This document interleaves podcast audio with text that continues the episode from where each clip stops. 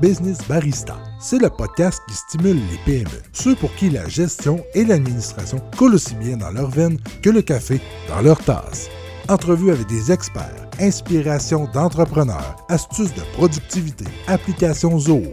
On injecte une double dose de caféine dans vos neurones et dans votre business. Bienvenue dans Business Barista.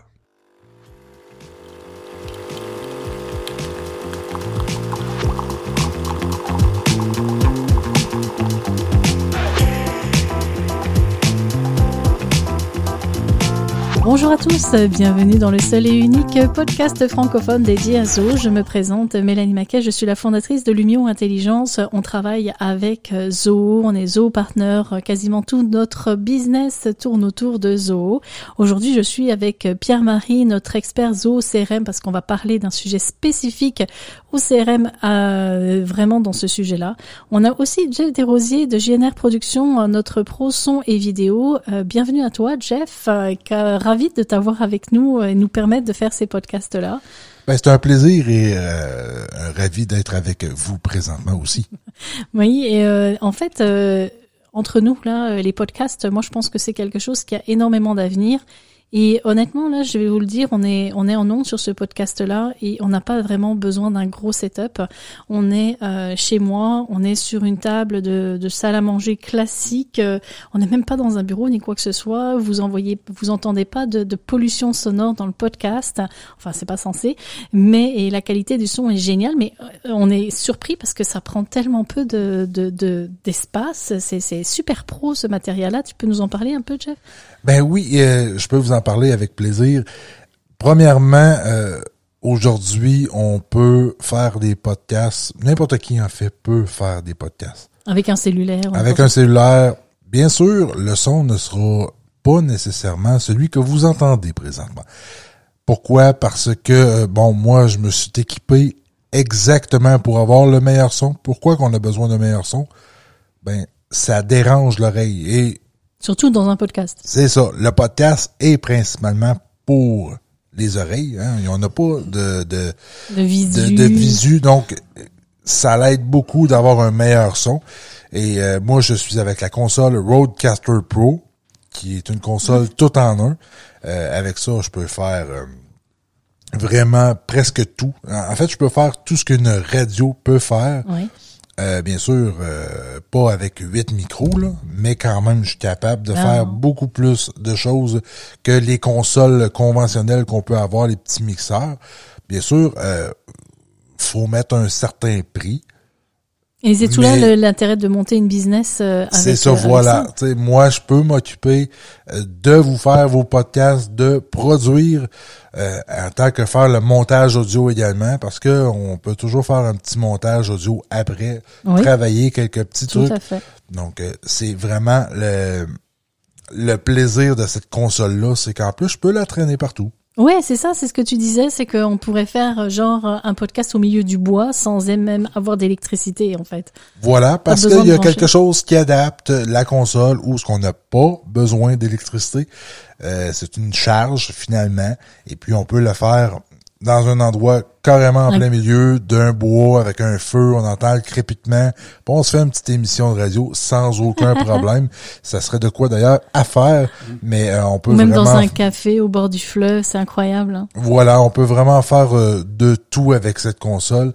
Et ça fait que euh, vous avez un événement, on pourrait faire euh, exactement un podcast ben oui, de présentation. effectivement. Comme un show radio. euh, On peut le faire euh, dans un commerce, dans un petit resto, par exemple. ouais. On se prend un petit coin, une petite table un petit peu plus en retrait pour quand même ne pas entendre trop le son ambiant, mais on peut le faire de là. Et on fait les interviews des clients en même temps. Et voilà, on peut faire tout ce qu'on veut. C'est vraiment magnifique. Donc, euh, c'est un plaisir de pouvoir euh, faire les podcasts avec toi. Ouais, nous autres, ouais. on, on collabore sur plusieurs, euh, plusieurs projets. Et puis, celle-là, c'est vraiment, vraiment, vraiment, vraiment le fun.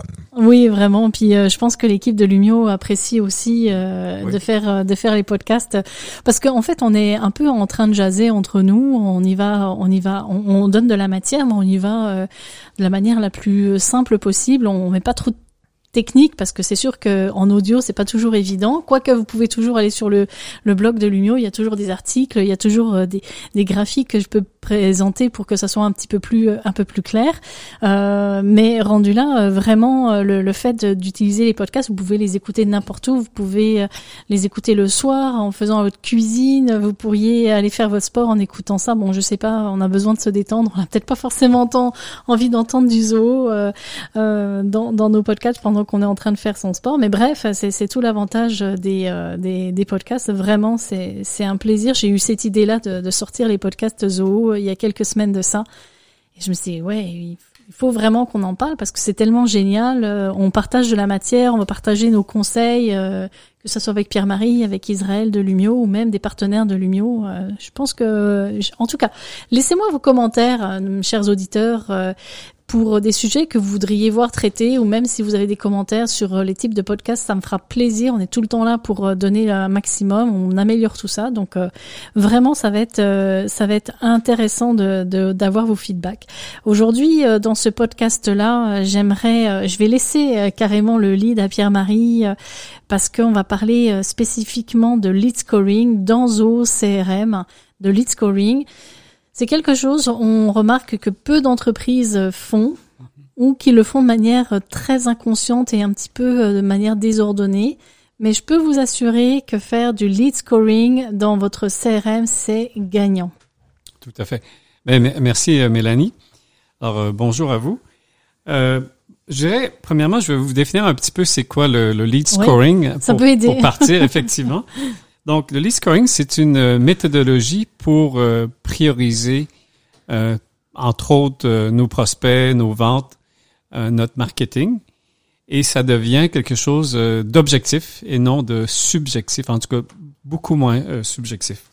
Donc, le, les, oui, parce que finalement, un lead scoring, c'est genre quelqu'un, par exemple, un chef d'entreprise, lui, il va, il va comprendre c'est quoi sa clientèle cible, il va savoir. Mais dès qu'on rentre dans une équipe euh, ça, euh, et qu'on veut mettre une procédure euh, plus neutre, bah, c'est là que le lead scoring. Donc le lead scoring, c'est d'appliquer une forme de score, de pointage à nos prospects. Mhm. Pour quel objectif finalement L'objectif, c'est de.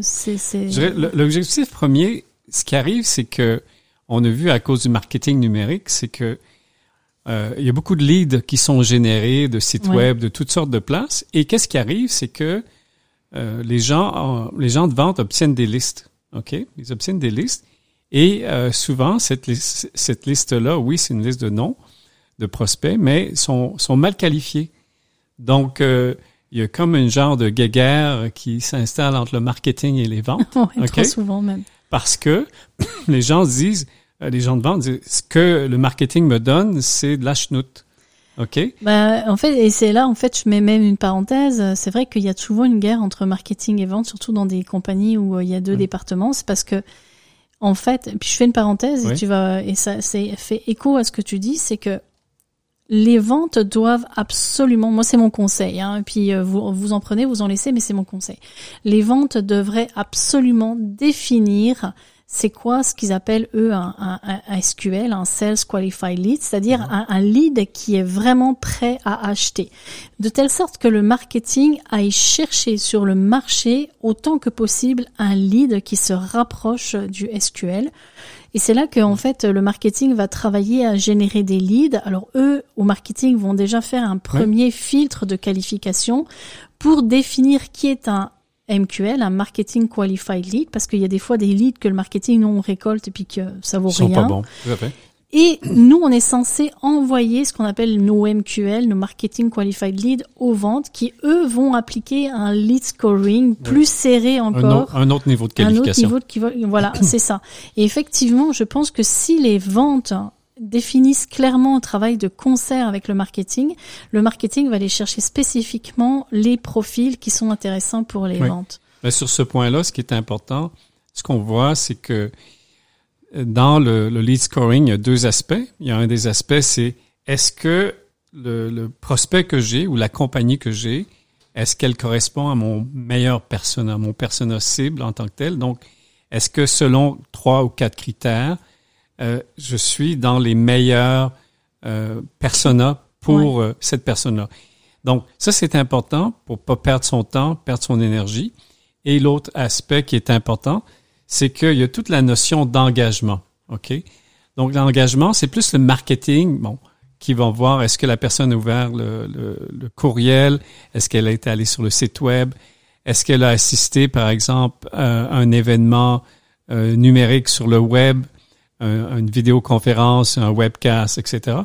Donc, le marketing est capable d'aller chercher ces informations-là et on appelle ça de l'engagement. Donc, c'est le client, oui, il est, il peut être le bon type de client, mais pas engagé du tout. Pas engagé du tout. Donc, le fait d'avoir un bon client qui correspond à notre persona, mettons de type A, qui est vraiment ce qu'on recherche, et qui est engagé, donc qui communique avec nous. Et la communication peut pas n'est pas juste numérique, mais peut être aussi téléphonique. Hein, il y a mhm. plusieurs aspects. Oui. Donc ça, j'appelle ça le niveau de maturité pour qu'un client passe à l'action en tant que tel. Mhm. Et c'est là qu'en fait, euh, très souvent, on le voit, hein, on travaille avec euh, des entreprises euh, qui ont une équipe de 10, 15 personnes, voire plus, mais c'est vrai qu'on travaille souvent avec des PME de ce profil-là. Et ce qui se passe, c'est que très souvent, c'est le chef d'entreprise ou la chef d'entreprise qui mm. a toute la connaissance de savoir comment qualifier un lead. Même moi, chez Lumio, c'est parce que bon, on n'a pas une grosse équipe encore au point d'être à 10-15 personnes, mais en fait, ce qui se passe, c'est que ces, ces dirigeants-là ont la connaissance de Mhm. Comment qualifier un lead Quels sont les critères intéressants avec l'expérience et tout.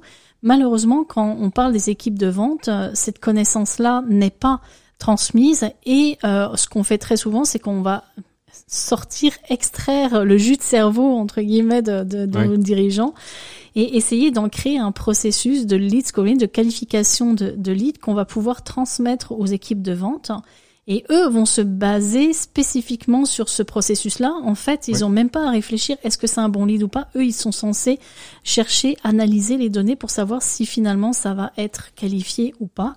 Puis effectivement, on peut, euh, on peut tout à fait qualifier sur différents critères, le critère d'engagement, le critère de maturité, euh, le critère financier, euh, le critère en termes du momentum, est-ce qu'ils sont prêts à, à, passer à l'action maintenant? Et euh, c'est comme ça qu'on fait le lead scoring. Il y avait, euh, tu, dis, tu parlais de, de chiffres. Euh, Oui, je veux, merci de me rappeler. C'est un document, ça vient d'un document qui s'appelle The Grand Guide to Lead Scoring de Eloqua, qui est une référence euh, dans le domaine. C'est de Aberdeen Research Group. Donc, ce qu'il mentionne, c'est que les entreprises en moyenne qui font correctement le lead scoring ont un niveau de qualification de 192 supérieur. supérieur à ceux qui ne font pas. Donc, c'est-à-dire que le niveau, pardon, le niveau de qualification est quasiment deux fois. Et la raison de tout ça, vous regardez, c'est que premièrement, il y a beaucoup de lits qui arrivent. Il faut, faut faire le ménage parce que ça coûte cher à des représentants d'appeler des gens qui sont pas qualifiés. L'autre point aussi, c'est que euh, bon, il y a une limite de temps dans la dans la journée, donc on peut pas tout faire. Il faut prioriser. Oui, c'est ça. Il faut prioriser ses, ses, efforts. Et il y a un coût de, il y a un coût de vente élevé à, à mal scorer. Puis un, un des points aussi qu'on regarde, c'est que dans la vente B2, euh, B2B, typiquement, c'est que le, les, les, représentants, quand c'est pas clair leur processus, ben ils ont tendance à accepter plus de leads, de créer euh, entre guillemets des ventes qui sont pas qualifiées mm. pour montrer qu'il y a un pipeline de vente euh, plus élevé. Bon, c'est certainement pas tout le monde qui fait ça, mais c'est une tendance. Donc, le lead scoring permet justement de, de mettre en opportunité de vente dans le module opportunité, entre autres en zoo, des opportunités avec des clients ou des prospects qui sont beaucoup plus réels. Donc, moi, je, dis souvent comme tendance, vaut mieux, vaut mieux surqualifier que sous-qualifier pour pas perdre son temps, son énergie, son argent. Et l'autre point qui est important aussi, c'est que si on regarde, c'est que ça crée une façon, comme tu mentionnais, claire et structurée, en tout cas dans une certaine mesure. Donc, on prend les informations des, des, du cerveau des, dirigeants ou des meilleurs vendeurs qu'on code, et c'est certain que c'est un, work in progress. On n'a pas tout de suite les, les bonnes valeurs, donc il faut faire certains essais. Oui, parce que le principe du lead scoring, c'est que quand il y a un critère qui est, euh, qui est répondu, on va ajouter des points, mais on peut aussi en retirer des points. Ça fait qu'à un moment donné, on peut créer des automatisations en disant que les critères, euh, mettons que si on a un lead qui est supérieur à tant de points, ça veut dire qu'il a un haut potentiel de conversion. Et là, euh, ça veut dire que quand on met ça aux vendeurs ou aux équipes de vente, ben ou on peut l'envoyer à un vendeur spécifique euh, qui a une expertise particulière. Et là, ben, déjà là, on se dit qu'on doit, comme on priorise, ben, on va mettre l'accent sur des leads qui vont vraiment être payant. Être payant et être dans notre secteur. Oui. Puis il y a une question aussi de, quand on parlait d'engagement, c'est que souvent les gens maintenant vont regarder sur Internet, vont, vont être actifs parce qu'il y a un timing euh, d'achat. On sait souvent dans la vente, on parle que le, temps tue les ventes. Plus on attend dans une vente, plus elle s'évapore. Donc, il y a une question de timing. Et justement, on peut créer des workflows dans Zoho pour dire, bon, s'il y a tel, tel critère, créer une tâche, d'appeler ou d'envoyer un courriel ou toutes sortes de choses qui peuvent être faites. Puis de toute façon, dans lead scoring, ce qu'il faut savoir aussi, c'est que c'est intimement lié au lead nurturing. Parce que prenons, euh, c'est, je, je, le dis souvent, mais euh, je décortique un peu le, ce, processus-là. En fait, euh, vous avez des leads qui rentrent, mettons, dans votre CRM. Jusque-là, tout va bien. Là, on fait euh, déjà idéalement les leads qui rentrent sont censés être des leads déjà préqualifiés par le marketing. Ça m'est déjà arrivé, je vous donne, je vous fais une parenthèse, ça m'est déjà arrivé que euh, une, une entreprise euh, faisait du AdWord, mais c'était tellement pas, c'était tellement pas ciblé qu'il y avait toutes sortes de leads qui rentraient. Et en fait, on perdait et l'entreprise perdait énormément de temps à aller faire le suivi de tous ces leads-là. Mais il y a des leads mhm. qui étaient pas du tout dans le target euh, des personas. Euh, et euh, et en fait, c'est sûr que ces leads-là n'allaient jamais se convertir. Non. Donc ah, déjà là, le premier le premier point, c'est que le marketing fasse un, déjà un premier filtre. Mais après, c'est à mon avis de dire ok, bon, j'ai un lead qui est qui a un statut chaud, froid, Euh, moyennement chaud, ça dépend. Donc là, déjà, avec le lead scoring, on va être capable de dire, OK, c'est déjà là, en termes de, de, de, de, définition, quels sont ceux qui m'intéressent. Donc on fait un premier ménage. Donc, ah, ceux-là, ils m'intéressent, c'est des leads qui correspondent à tous mes critères. Et, euh, et, là, il y a des leads qui sont pas du tout intéressants. Je les, je les remets à la mer. C'est des poissons que je vais remettre à la mer. Ça sert à rien. Mhm. Et euh, j'ai des leads, par contre, eux, qui sont ah, ils sont entre les deux. Alors euh, on se dit bon, ils vont peut-être pas acheter maintenant, mais la question qu'on se pose, est-ce qu'ils ont un potentiel d'achat dans les prochains mois mhm. Si c'est non, on les remet à la mer, même s'ils sont super engagés. Par contre, euh, s'ils sont engagés mais que le momentum n'est pas encore là, des fois le timing est pas bon. Voilà, ben on va les, on va faire du lean nurturing, on va les nourrir, on va les, on va faire en sorte de les réchauffer. Prenons un cas d'un client qui vend des, euh, des clôtures de piscine. Bon, ben, il y a peut-être quelqu'un qui va l'appeler euh, ou qui va choper un lead, mettons au mois de décembre. On s'entend que le momentum où il va acheter sa clôture, c'est pas maintenant. Mais l'avantage du CRM, ça va être de le garder dans le CRM, de pas le perdre. Déjà, c'est une première chose. Et le lead nurturing, il est qualifié. On sait qu'il est dans le target comme on veut, mais on va aller le nurturer de telle sorte que quand on va l'appeler au mois de mai, et au fait, vous êtes venu nous contacter pour une clôture de piscine, vous avez demandé des infos. Là, la personne, elle va, on garde le contact, on fait du lead nurturing, mais il est déjà préqualifié. Mais moi, ce que je revois dans beaucoup, beaucoup de CRM que qu'on n'a pas monté chez Lumio, euh, on, voyait qu'il n'y avait aucune section de qualification. Ah oui, dans beaucoup Jamais. de CRM. On arrive toujours et on leur demande aux gens, vous voulez quand même avoir un peu de qualification? Ah oui, oui, euh, mais on les a jamais sensibilisés à ça. Et effectivement, et là, ce qui arrive, c'est que quand on a du, du lead scoring, en fin de compte, en tout cas, une partie du lead scoring peuvent être certaines questions qui sont à poser aux clients, qui sont importantes pour euh, la qualification et qui vont être utilisées pour le lead scoring. Donc, je donne un exemple. Si par exemple, on ne connaît pas la grosseur de l'entreprise ou le chiffre d'affaires, parce que peut-être c'est important euh, pour cibler le bon marché. Donc, si le, vendeur a oublié, oublié de poser cette question-là, ben peut-être qu'il ne devrait pas travailler sur le deal parce que c'est peut-être une personne au lieu d'être 50 personnes mm. et on vise pas une personne. Donc, euh, ne perdons pas notre temps avec cette personne-là. On peut le référer euh, peut-être à d'autres euh, d'autres entreprises, mais c'est ça. Donc, ça permet d'éviter de mettre n'importe quoi dans notre mm-hmm. notre CRM et de mettre nos efforts et des coûts. Il faut se rappeler que des fois, on paye un, vendeur un, un 40, 50, 70 000 par année de salaire de base. Donc, c'est mieux qu'ils mettent ses énergies oui. euh, sur les bons. Ouais, c'est ça, c'est ça. Et puis un autre point, au-delà du fait que un, ça va venir euh, donner, euh, euh, comment dire, ça va aider les équipes de vente vraiment à, à, convertir de manière plus saine, plus rapidement. Mais l'autre point aussi, c'est que ça favorise l'expérience client, parce que on l'a déjà vu, et puis vous connaissez sans doute des entreprises comme ça, c'est qu'à un moment donné, on peut très bien décider qu'on fait pas de, de, de, de, qualification, on fait pas de list scoring, on prend tout et n'importe quoi comme euh, dossier. Ça arrive souvent. Ou qu'on voilà, on vente et puis prenons de, imaginons le cas de Lumio là, euh, si moi je faisais pas de qualification préliminaire, ben, je pourrais prendre tout et n'importe quoi, sauf que je peux me retrouver avec des clients où j'ai dit oui, alors que peut-être j'aurais pas forcément l'expertise pour y répondre. Euh, et puis là, les clients, qu'est-ce qui va se passer? Il va s'en rendre compte si on n'a pas l'expertise, il va s'en rendre compte très très vite. Et là, ben, qu'est-ce qui va se passer? Genre ouais, euh, j'ai pas eu une bonne expérience, nanana. Euh, ou si je fais pas une qualification, qui a pas un fit. Nous, par exemple, chez Lumio, c'est très important dans nos dans nos critères de qualification. Il faut qu'il y ait un fit euh, culturel ou un fit de personnalité avec euh, l'équipe et les dirigeants, parce qu'on travaille vraiment de concert, puis nous on travaille vraiment plusieurs années avec euh, nos clients.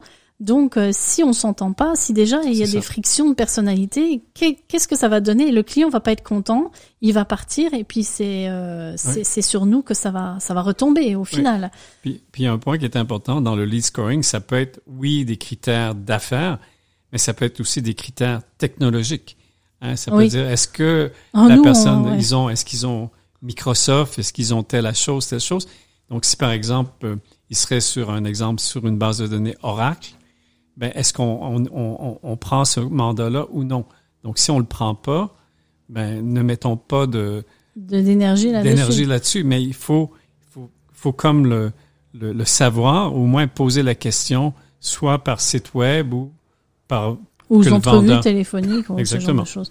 Tu parlais de collaboration euh, dans dans le lead scoring, euh, comme quoi ça favorise la collaboration. Comment toi tu vois ça euh? Moi, je dirais c'est que l'important c'est que on ait des critères pareils entre le, vente marketing. On, souvent on ne, on ne fait jamais ce travail-là. Oui, de co de, de, de prendre de cohérence. de cohérence, exactement. Parce qu'on voit qu'il faut avoir une cohérence à partir du site web, mhm. euh, dans le marketing numérique, euh, dans, dans le, le, CRM. Donc, il faut qu'il y ait une cohérence euh, partout euh, dans les, les, différents départements, en tout cas, de, de, de la mhm. compagnie.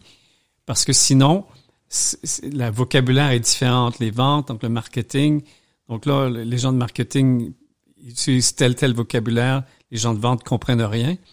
Et, et là, c'est le lead scoring permet d'aplanir ces, ces problèmes. D'harmoniser, en tout cas. Oui, tout à fait. Mais il y a un autre point aussi, ça me fait penser à un client euh, que j'avais traité, l'été, euh, pas cet été-là, mais il y a un, un, à peu près un an. C'était une école, euh, un collège, en fait, euh, école-collège.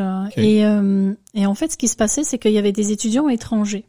Et rendu là, eh bien, il y avait certains critères en fonction de certains cours. Et ce qui s'est passé, c'est qu'on a fait de la qualification, mais un des critères qui était important, c'était euh, premièrement euh, euh, la, la situation géographique, d'accord, de, de, du futur élève.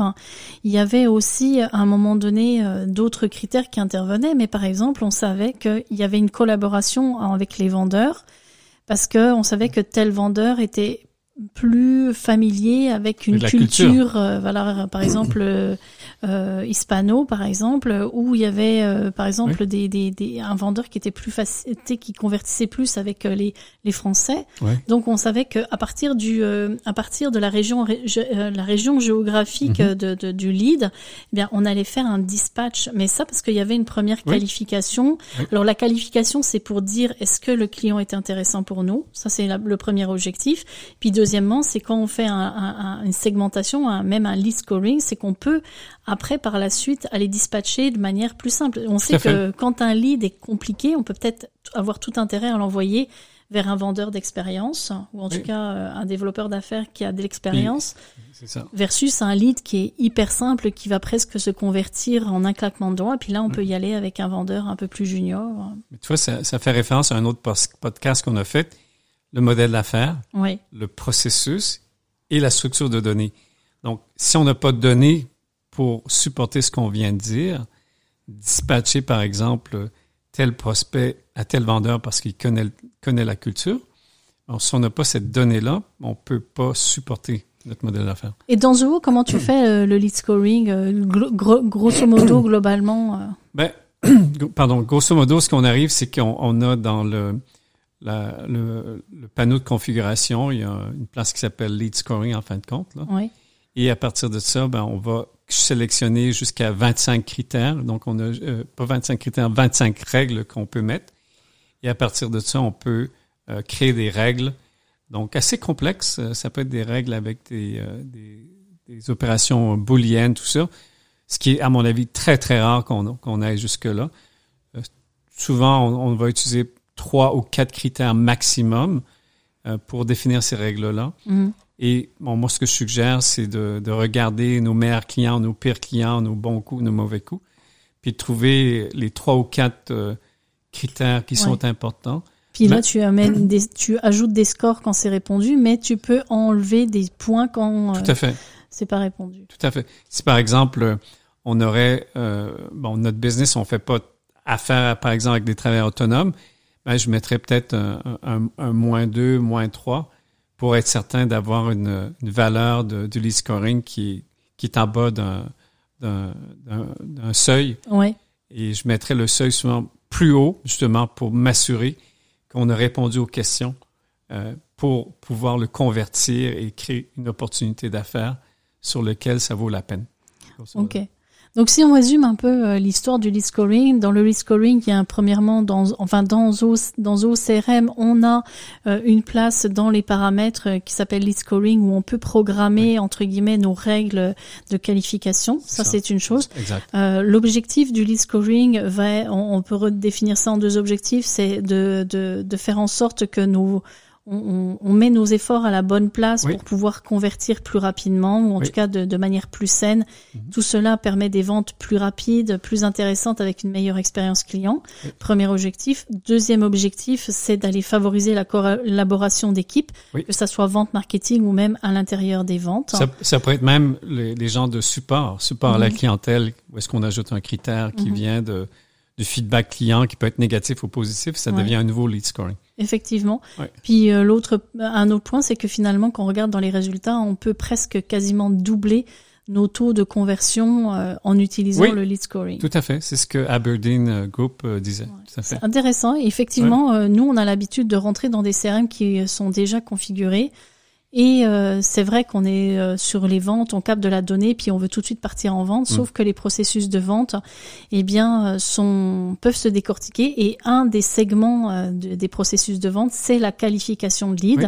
Et quand on regarde les résultats qu'on peut obtenir, c'est, on vous avez tout intérêt à, à penser et à mettre en place euh, un système de qualification de lead. Tout à fait.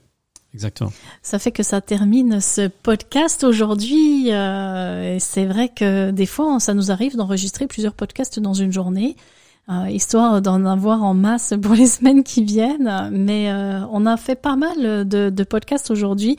N'hésitez pas à visiter euh, notre page LinkedIn Lumio Intelligence sur, laquelle on poste euh, bah, justement euh, ces podcasts. Regardez aussi le blog euh, sur notre site internet. Vous allez voir qu'il y a des podcasts qui sont déjà existants que vous pouvez consulter et abonnez-vous pour recevoir bah, justement les notifications quand il y a des nouveaux podcasts. En fait, en général, il y a environ un podcast qui rentre une fois par semaine. Donc, euh, on essaie de travailler. Là, on a parlé beaucoup de aujourd'hui de CRM. On, tra- on parle dans nos podcasts de CRM. On va parler de marketing. On va parler de Zoho, des, des applications Zoho, mais on peut parler aussi de conseils au- autour hein, de, de, de, de Zoho. Euh, Là, euh, c'est sûr qu'on va parler de gestion d'inventaire, on va parler de gestion de projet, on parle, euh, on va avoir euh, nos partenaires euh, comme Marie-André de Coffignac qui va nous parler euh, de, de finance, de comptabilité, de business analyse. Euh, on a, on va traiter de, de recrutement avec Zoho Recruit. On va parler de, de Zoho People aussi. Euh, c'est pour vous dire de, de, de- d'analytics pour tout ce qui est BI, business intelligence. Mm. Vous allez voir que nos podcasts vont traiter de plein de choses. Alors, euh, si vous êtes un utilisateur Zoho ou un futur utilisateur Zoho, je pense que les podcasts vont vraiment être utiles pour vous. Sur ce, je vous dis bye bye. N'hésitez pas à nous laisser vos feedbacks. C'est toujours bien apprécié. Bye bye. Allez, allez.